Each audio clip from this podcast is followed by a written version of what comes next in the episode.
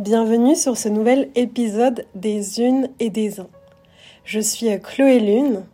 Ça fait euh, maintenant peut-être six mois que j'avais pas publié de nouvel épisode. Ces derniers mois, ce silence, cette absence, ça m'a permis aussi de prendre conscience des 16 derniers épisodes qui étaient sortis et de la direction que j'avais envie de donner euh, à ce podcast. Aujourd'hui, ça m'apparaît très clairement que les unes et les uns, c'est vraiment une possibilité pour euh, les auditrices, les auditeurs, de se questionner, de s'inspirer, de, de, de regarder, d'écouter ces témoignages de vie, ces témoignages professionnels qui euh, finalement nous accompagnent aussi à, à, aller regarder les choses sous un angle différent, peut-être aussi à oser différentes voies, à euh, s'accompagner soi-même et à se choyer en prenant soin euh, du vivant. Je suis Chloé Lune, doula de projet. J'accompagne les personnes et les porteurs de projets et aussi les projets professionnels à venir au monde, peut-être aussi à se séparer, à mourir pour renaître sur un aspect de la communication, de la stratégie, et j'ai développé euh, toute une approche autour de l'intersaisonnalité. C'est super important pour moi aujourd'hui de recommencer ce podcast et j'ai la chance de pouvoir être avec euh, Solène qui euh, est mon enseignante aussi d'une certaine façon chez les Yoga Doula et je la découvre de plus en plus sur un aspect même amical maintenant. J'ai envie de partager aujourd'hui cet épisode pour aborder sa transition, son parcours, euh, comprendre aussi comment est-ce qu'on peut passer de designer à San Francisco à construire sa maison en Dordogne en bois et, et devenir formatrice yoga doula. J'ai envie qu'on aborde aujourd'hui euh, la cyclicité, le consentement, cette recherche peut-être aussi euh, d'éthique, de vérité pour soi-même. Alors bonjour Solène. Bonjour Chloé, bonjour à tous et toutes. Ce matin, on est dans un studio qu'on s'est euh, auto-créé. C'est aussi la première fois que j'enregistre un épisode en vrai, c'est toujours à distance, mais je crois que ça m'apparaît aussi de plus en plus important de pouvoir euh, se rencontrer, pouvoir se toucher, se voir. Ce matin, Solène, j'ai envie que hum, tu puisses euh, partager sur ton parcours. Et en quelques mots, en tout cas de ce que j'en ai compris, tu es partie euh, après tes études peut-être aux États-Unis pour faire du design, du design de conception de produits industriels. Tu as vécu ta vie là-bas. Et puis, au fur et à mesure de tes rencontres et de, de, découvertes corporelles, je dirais notamment euh, à travers la danse. T'es parti en Inde, t'as voyagé, tu t'es formé, jusqu'à revenir à Saint-Omer, ta ville de naissance. Et aujourd'hui, euh, t'es en Dordogne. Est-ce que peut-être tu peux nous parler euh, voilà, de ton cheminement de ces dernières années, de ton parcours Alors c'est vrai que ça peut paraître assez voilà, mouvementé comme parcours et pourtant ça a beaucoup de sens et je pense que c'est la recherche de sens vraiment qui m'a amené à toutes ces étapes-là. Euh, parce que c'est vrai que cette vie à San Francisco, elle était d'un côté merveilleuse, très lumineuse. Euh, il y avait beaucoup de stimulation, beaucoup de ben, d'opportunités. C'était une vie très abondante et aussi euh, beaucoup de créativité au niveau du design, des projets qui pouvaient, dans lesquels on pouvait, je pouvais m'investir, etc. Et déjà dans la recherche d'entreprises de, ou de start-up avec qui je travaillais, il y avait cette recherche de sens de, de pourquoi on fait ces projets, de réussir à, amener un, une vraie réponse à un vrai besoin. Et c'est pour ça aussi qu'à la fin des projets, j'ai aussi été plus vers le médical et finalement, j'avais toujours l'impression qu'on a amené une solution bien trop tard, en fait, dans euh, la problématique que les gens rencontraient. Et du coup, euh, j'ai voulu euh, revenir en Europe et aussi faire un petit détour vers l'Inde pour une quête de sens, de spiritualité. Et aussi de me laisser cet espace, finalement, dans la vie où on est tellement tout le temps occupée, d'avoir euh, pendant six mois euh, sans agenda et de vraiment me laisser porter par la vie pour euh, vivre les expériences qui devaient venir vers moi à ce moment-là sur mon chemin. Et à travers ce temps, cet espace, les rencontres et les expériences que j'ai pu vivre à ce moment-là, rencontrer les grands sages, la grande connaissance de la vie, en fait, des réponses en six mois qui m'ont été données ou que j'ai reçues, qui avaient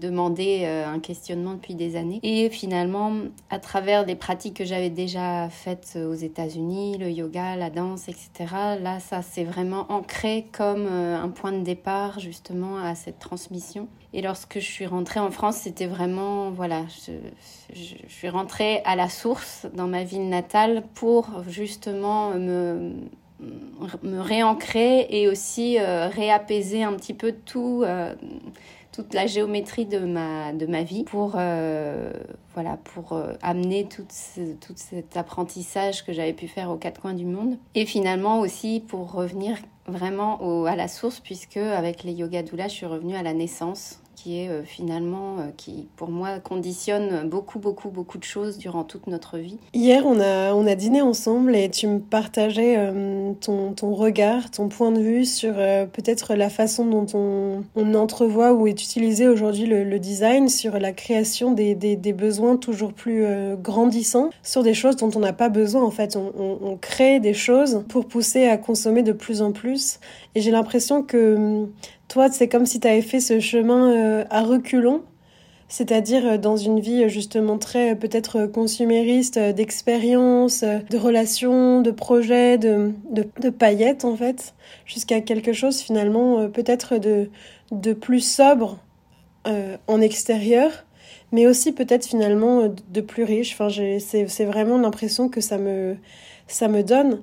Est-ce que tu voudrais bien partager sur ta vision du, design et puis même quand je te parlais de, de doula de projet, euh, c'est quelque chose qui, mm. qui, faisait beaucoup de sens pour toi. Euh, bah, c'est vrai que quand tu t'es décrit comme doula de projet, ça a vraiment fait écho en moi parce que ben, dans ma vie à San Francisco, j'ai accompagné beaucoup les startups, etc. Et donc c'était des accouchements de projet comme ce que tu peux décrire. Et c'est vrai qu'à l'heure d'aujourd'hui, en tant que doula, de, ben, avec les mamans à l'accouchement, c'est vraiment, c'est enfin, c'est vraiment ce cheminement-là. Et c'est cette même rencontre finalement quand on rencontre les, les, personnes qui sont toutes excitées par leur nouveau projet et qui trouvent quelqu'un qui peut enfin les accompagner pour euh, concrétiser leur projet et dans l'accouchement de, tenir la main d'une maman pour qu'elle puisse trouver sa puissance et qu'elle puisse enfanter dans, dans, toute sa, dans toute sa grandeur en fait. Euh, donc c'est vraiment ces, parallèles-là.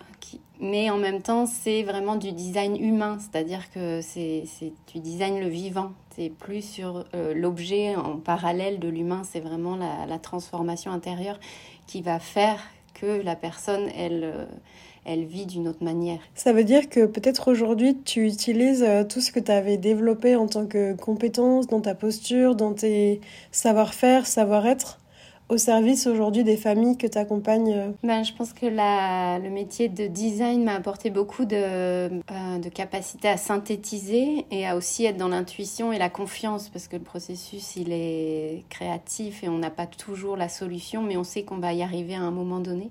Et dans l'accompagnement, il y a beaucoup aussi d'incertitude et en même temps d'intuition où à chaque rendez-vous, c'est un petit peu la navigation de savoir qu'est-ce que la personne a besoin aujourd'hui pour avancer sur son propre chemin.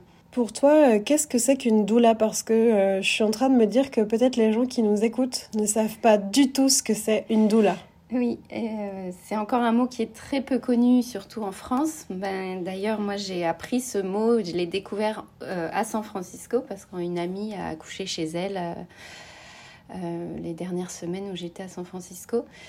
Et du coup, c'est en fait euh, du mot grec euh, être au service d'eux. Donc c'est vraiment cet accompagnement, cette présence bienveillante auprès de quelqu'un euh, pour euh, ben, suivre son chemin. Et à l'heure d'aujourd'hui, on parle des doulas de naissance, mais avec euh, la génération qui vieillit, il y a aussi les doulas de, ben, de, pour accompagner le, passage à la mort, en fait, qui est assez présent. Et il y a beaucoup de choses à faire aussi à ce niveau-là. Et c'est vrai.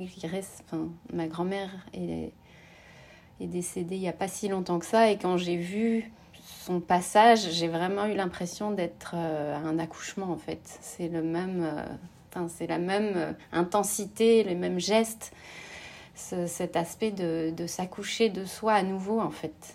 Mm. C'était vraiment interloquant de, voir ça, d'être présente pour ça.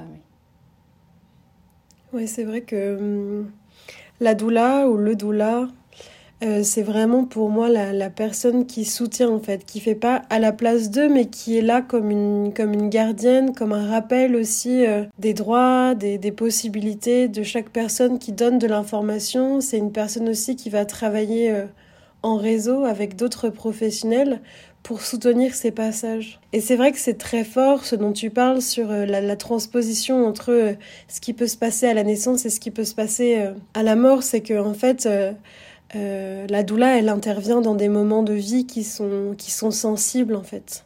Des moments de vie qui sont, qui sont ténus, où parfois il y a, y a, très peu de limites entre le rationnel, l'irrationnel et, et, et, la vie tout simplement. Moi c'est vrai que j'avais aussi envie qu'on aborde cette euh, transposition entre euh, voilà celle qui celle qui design les objets et celle qui accompagne à designer l'humain parce que euh, souvent en tout cas ça c'est de mon expérience et Solène je t'inviterai aussi à, partager la tienne c'est que il y a beaucoup de personnes qui ont des rêves des projets mais qui parfois peuvent se sentir aussi en solitude ou en incapacité, d'une part de le manifester dans le monde et d'autre part euh, sur un aspect aussi euh, méthodologique de comment faire en fait. La, la doula, elle, elle permet aussi de, de rassembler et d'accompagner euh, d'une façon qui soit, bah, comme tu disais, très synthétique. Oui, et là pour le coup, ça me fait écho avec ce que j'ai vécu ces derniers mois de construire une maison en bois et qui est aussi finalement un projet design à, à grande échelle pour le coup et c'est vrai que j'avais l'impression l'impression de retourner dans le shop en train de construire des prototypes en bois et voir comment ça peut se réaliser et quelle échelle, etc. Et c'est, enfin voilà, en fait, le processus de design, c'est un processus qu'on acquiert et qu'on peut transmuter dans tous les domaines de sa vie parce que c'est simplement le processus de création, de, de, de, de confiance dans ce processus et de savoir que ça va se manifester dans la matière en fait. Et c'est vrai que c'est un, c'est, c'est une qualité qui peut être développé et souvent les gens se disent bah, je ne sais pas exactement. Et enfin, ça peut ça peut se manifester en tout cas. Il y a toujours il y a toujours une solution. C'est le designer il est sans cesse optimiste. Il accompagne aussi à avoir confiance et à croire euh, en les possibilités. Et la, justement une des grandes possibilités c'est celle d'arriver dans le monde en fait. Mhm. de se redécouvrir euh, dans le monde oui euh, la naissance euh, de chaque projet, c'est aussi une, une renaissance de soi en général.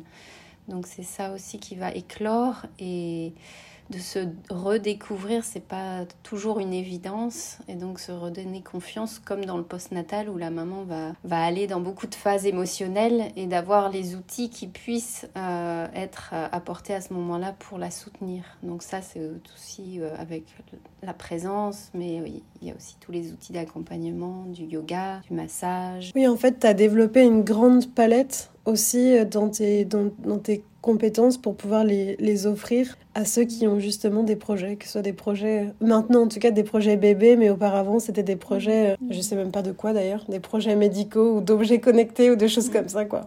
Oui, tout à fait. Mm. Et j'ai l'impression que dans ta, dans ta recherche, dans ton cheminement, tout est passé par, euh, par ce retour au corps en fait. Le corps comme, euh, comme instrument aussi de, d'écoute, de vie et de, de, composition musicale. Alors, le, quand tu parles de corps, pour moi, ça m'évoque s'incarner en fait. Euh, et je pense qu'on est dans un monde vraiment très volatile, beaucoup dans les pensées, beaucoup dans la, la projection et ce retour au corps pour sentir, pour être vraiment présent au monde. C'est ça aussi qui va être essentiel pour être soi dans le monde et pas simplement jouer des rôles dans le monde en fait. Et c'est ça tout le questionnement, c'est est-ce qu'on est vrai avec soi-même pour être qui on est dans le monde? Et ça c'est une recherche euh, constante pour se réajuster en fait. Ouais, et j'ai l'impression que ça c'est quelque chose que tu, tu, vis beaucoup. Tu me disais, euh, je change beaucoup de, de peau depuis ces, ces, dernières années, comme si euh, tu avais besoin aussi de toutes ces expériences pour te rendre compte en fait de, de, qui tu es, de ce que tu as envie de faire et de quelle est aussi euh, la nature de ton action. Mhm. Ben, c'est vrai que j'ai l'image du phénix euh, un peu en, en ligne sur le côté de moi comme un fil directeur quelque part où, où j'apprivoise le fait que c'est pas les formes que je donne qui vont m'identifier, mais c'est vraiment reconnecter avec qui je suis profondément qui va se manifester vraiment.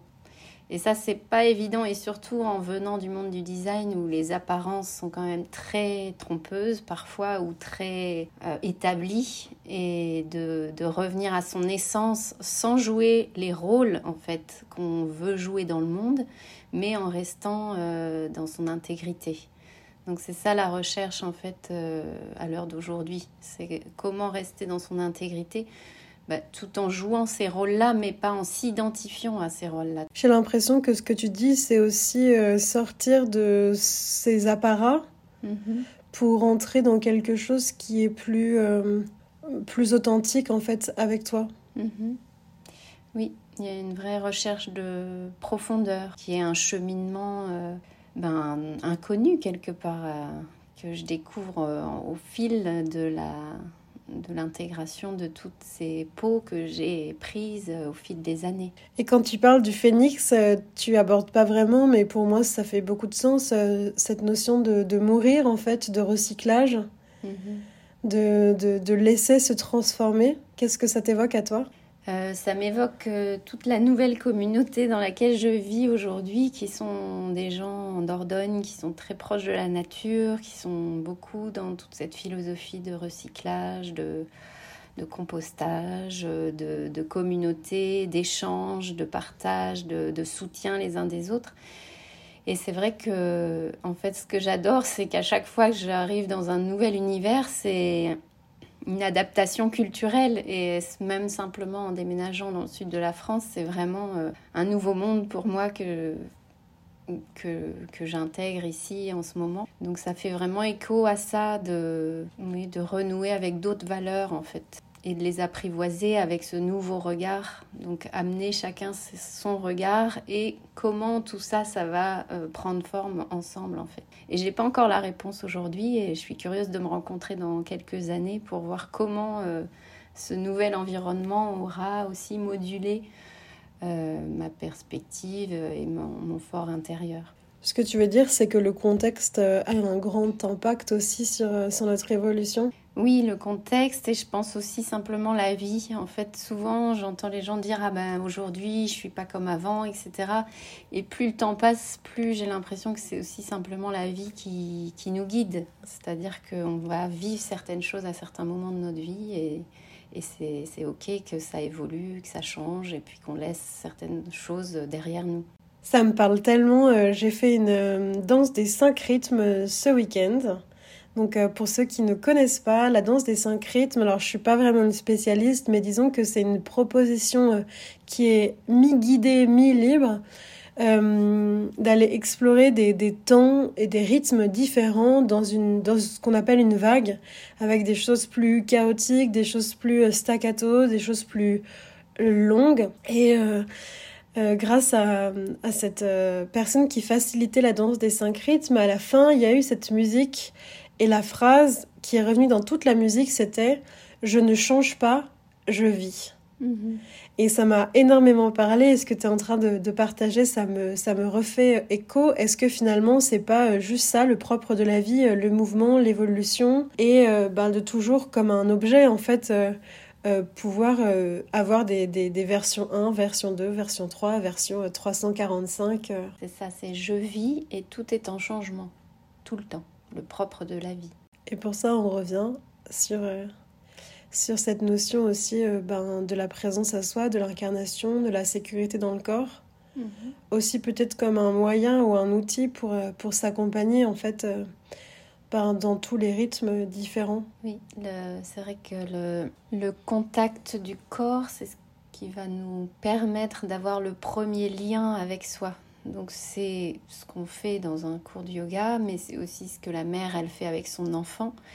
Et là aussi, ça vient faire écho à qu'est-ce qui nous donne ou nous maintient en vie, c'est ce contact en fait. Si un enfant n'est pas touché au tout début de sa naissance, euh, au tout début de ses premiers jours de vie, euh, c'est un être humain, un être vivant, il va dépérir à ce moment-là. Donc c'est vraiment ce lien et ce contact qui va permettre le soutien de la vie.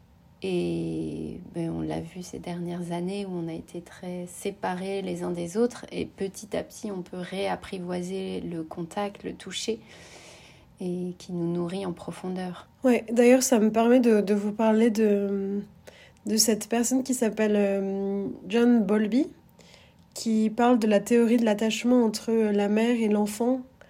Et pour les personnes que ça intéresse, je vous invite vraiment à aller regarder justement l'impact ben, du toucher dans, dans, le développement de l'enfant, la, la, nécessité aussi du pot à pot qui peut y avoir dans les, à la naissance en fait. Et finalement aussi toutes les conséquences que ça peut avoir, comme tu le disais très bien euh, Solène, euh, l'absence euh, du toucher, du contact dans le développement moteur, psychique des enfants qui, qui, qui, naissent au monde.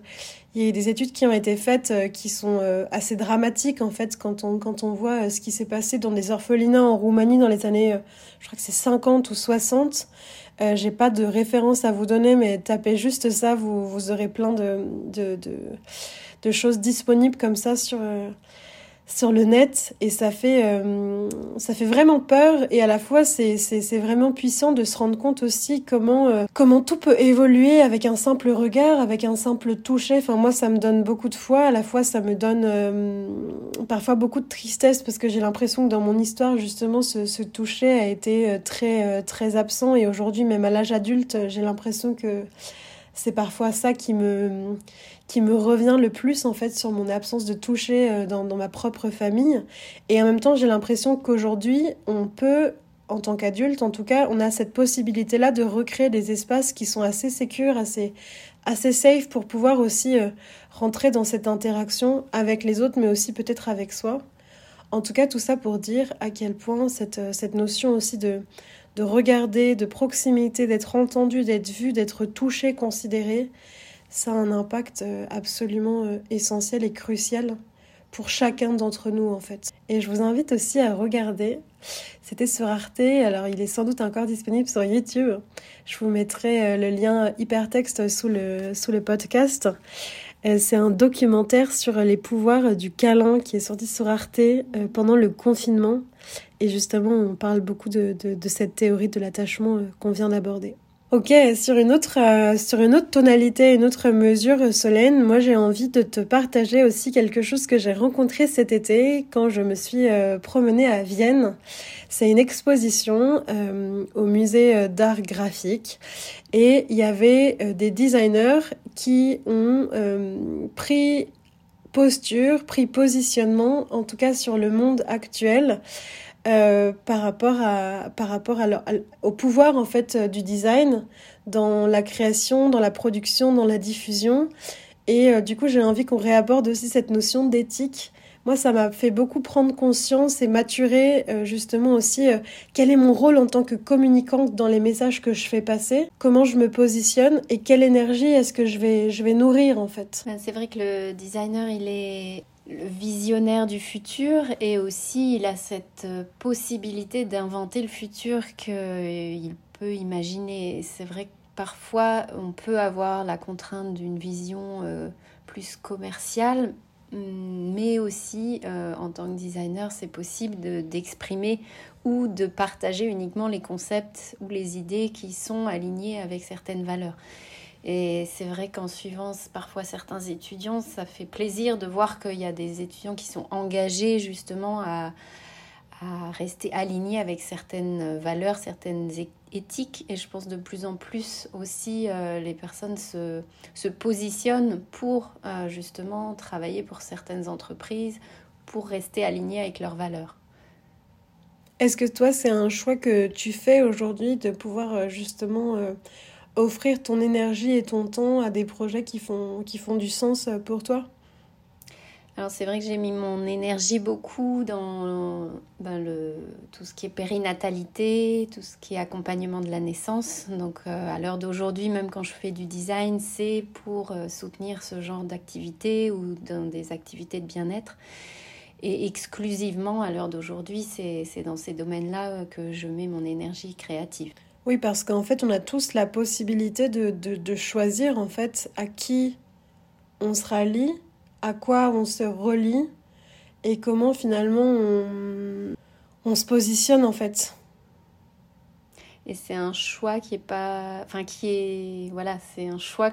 On a besoin de rester bien ancré en soi pour pouvoir maintenir son choix parce que les les possibilités sont larges et parfois les occasions aussi se présentent.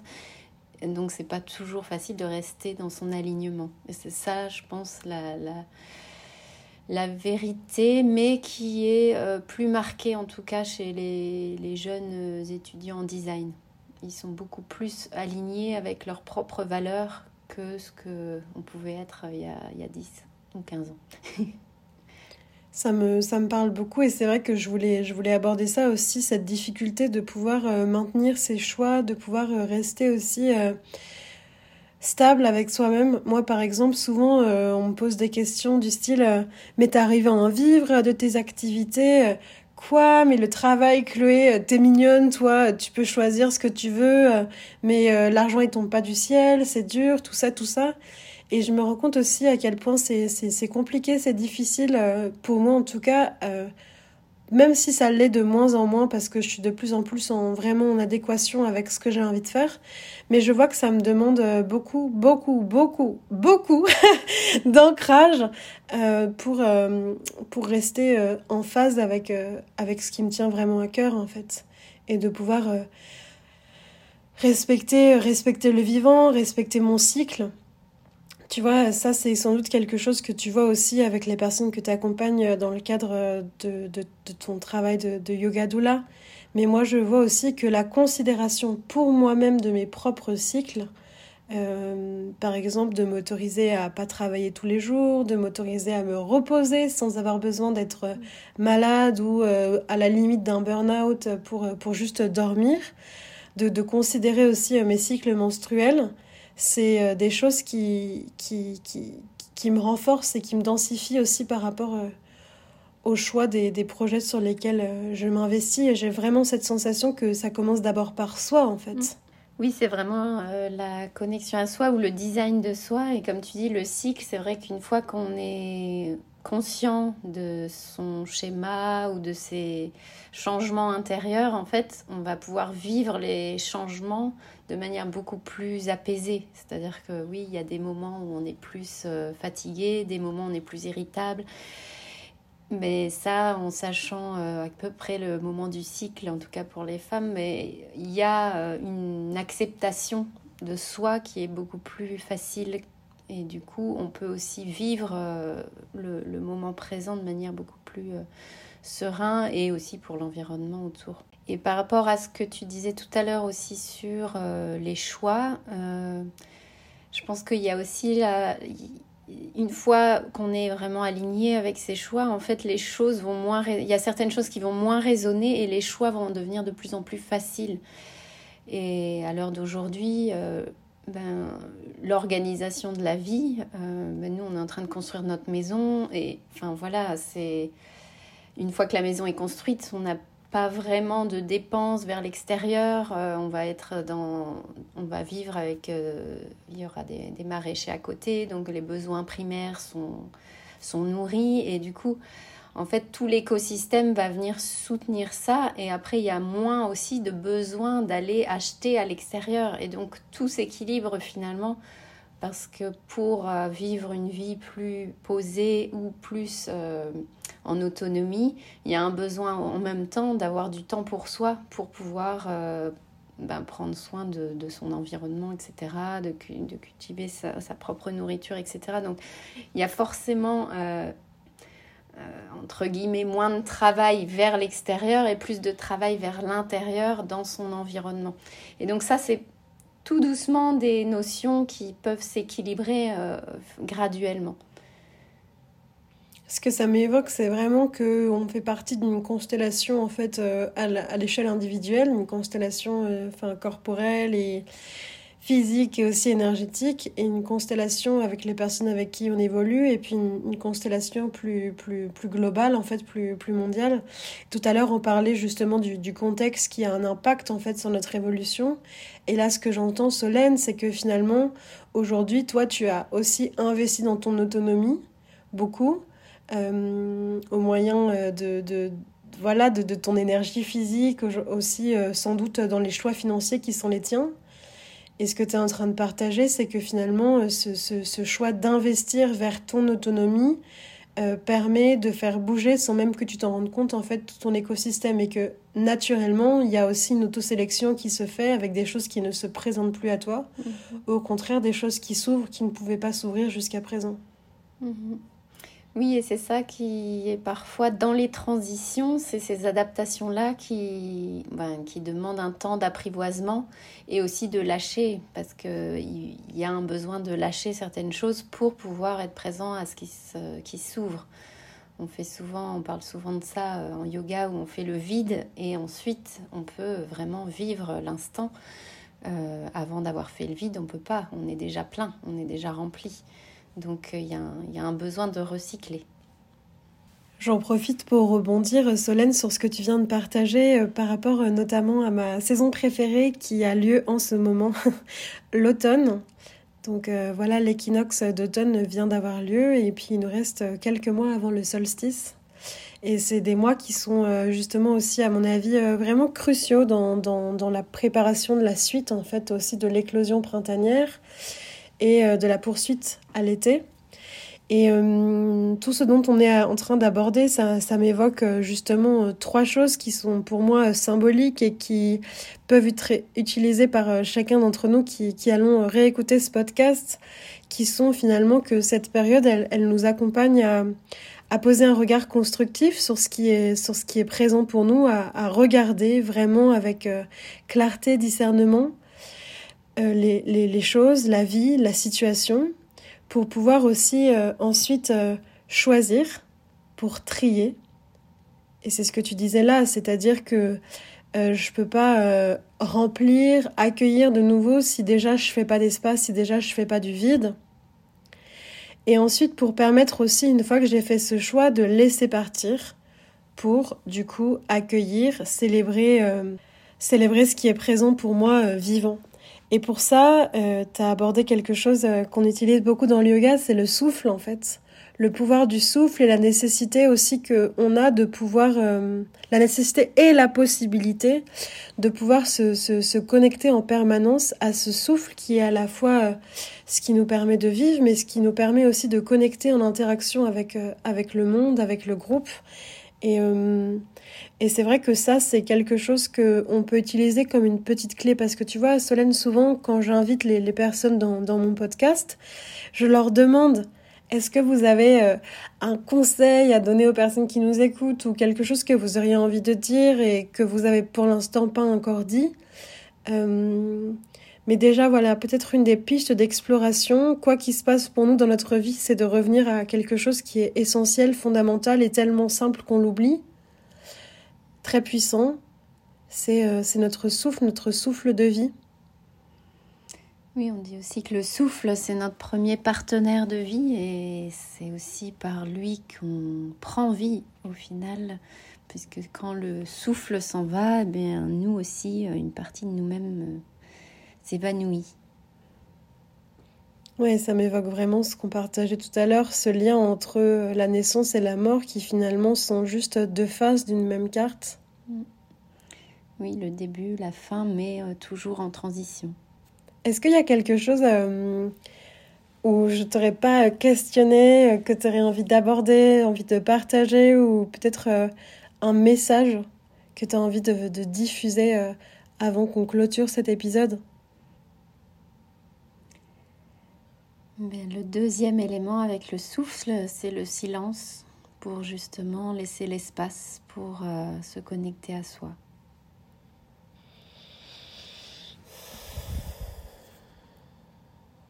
Je te remercie Solène pour ta présence à mes côtés. Merci beaucoup Chloé. Physiquement et aussi euh, énergétiquement parce que tu, tu m'accompagnes et me soutiens beaucoup sur, euh, sur mon parcours, sur mon chemin d'évolution. Vous pourrez euh, retrouver euh, Solène sur les, sur les liens qui sont euh, en dessous du, du podcast.